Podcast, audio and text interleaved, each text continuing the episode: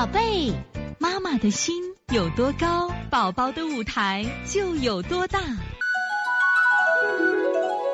现在是王老师在线坐诊时间，七二四幺幺八，王老师好。清肺热、胃热、滋阴、健脾益气、补中气的食疗综合方有吗？单独的方都有啥？体虚弱食疗本补方是这样子啊。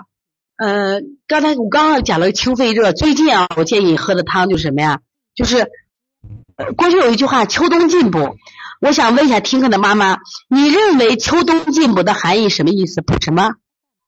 我给你几个选选项，只有猪肉、鸭肉、这个羊肉，还有这个大闸蟹，就是虾。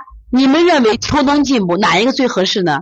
实际上我跟你讲啊，这个秋冬季节其实燥得很，应该是鸭肉。但是为什么吃羊肉呢？是因为什么？天寒得很，天寒地冻的时候，我们吃的羊肉是去寒的。你要长期的进补，要吃的是鸭肉，而不是羊肉。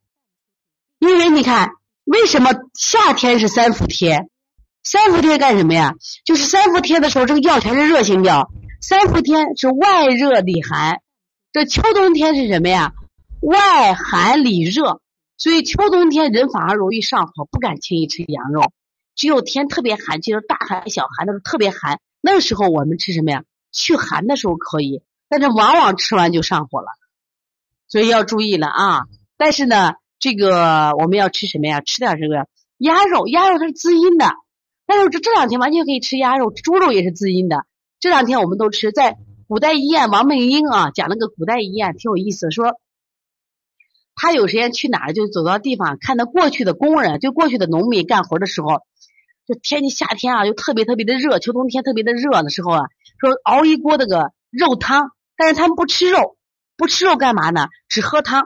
说这个猪肉啊是滋阴的，就是喝了汤它就不它解渴呀。它光喝水不解渴，喝点这种啊肉汤它解渴。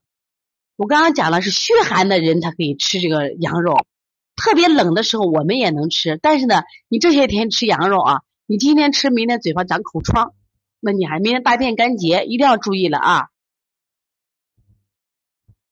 那么如果补气的方子啊，其实补气的方子，我们想呀，这个那像我们说黄芪牛肉都是补气的，但是我觉得要适当吃，因为现在人真的不缺。